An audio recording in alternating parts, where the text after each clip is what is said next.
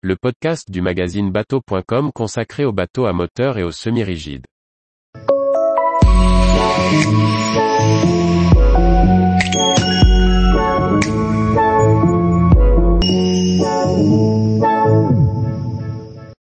D28 Formentor E-Hybrid, une coque open hybride inspirée par l'automobile. Par Chloé Tortera. Le constructeur espagnol de Antonio s'est associé avec le constructeur automobile catalan Cupra pour produire une version hybride du D28, son modèle le plus petit. Découverte du D28 Formentor E-Hybrid, une coque open de 8,49 mètres de long. Initiée en 2021, la collaboration entre les Espagnols de Antonio et Cupra donnait naissance au D28 Formentor, inspiré du premier modèle conçu pour la firme automobile, la Cupra Formentor.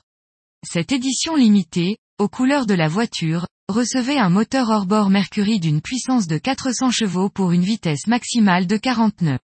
Pour rappel, De Antonio a fait sa marque de fabrique d'intégrer les moteurs hors-bord dans un bloc pour réduire les bruits et les vibrations. En ce début d'été 2022, les deux acteurs dévoilent une version hybride de cette coque open de 8,48 mètres de long. Le modèle intègre désormais, en plus, deux moteurs électriques rétractables de 15 kW développés par Blue Nav.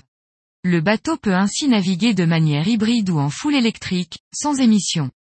Le parc, pouvant aller jusqu'à 6 batteries, lui confère selon le fabricant une autonomie de 12 000, avec environ 2 heures de navigation à une vitesse de croisière de 6 nœuds et une vitesse de pointe de 8 nœuds.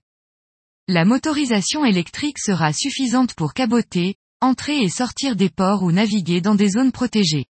La motorisation thermique prendra le relais pour les plus longues distances ou les cas d'urgence, avec une autonomie de près de 200 000. À bord, l'aménagement reste le même avec un plan de pont walk-around, un bain de soleil pour trois personnes sur l'arrière, un carré en vis-à-vis, dont la banquette avant sert à la fois d'assise pilote pour trois personnes en bougeant le dossier et un carré à la proue. Tous les jours, retrouvez l'actualité nautique sur le site bateau.com.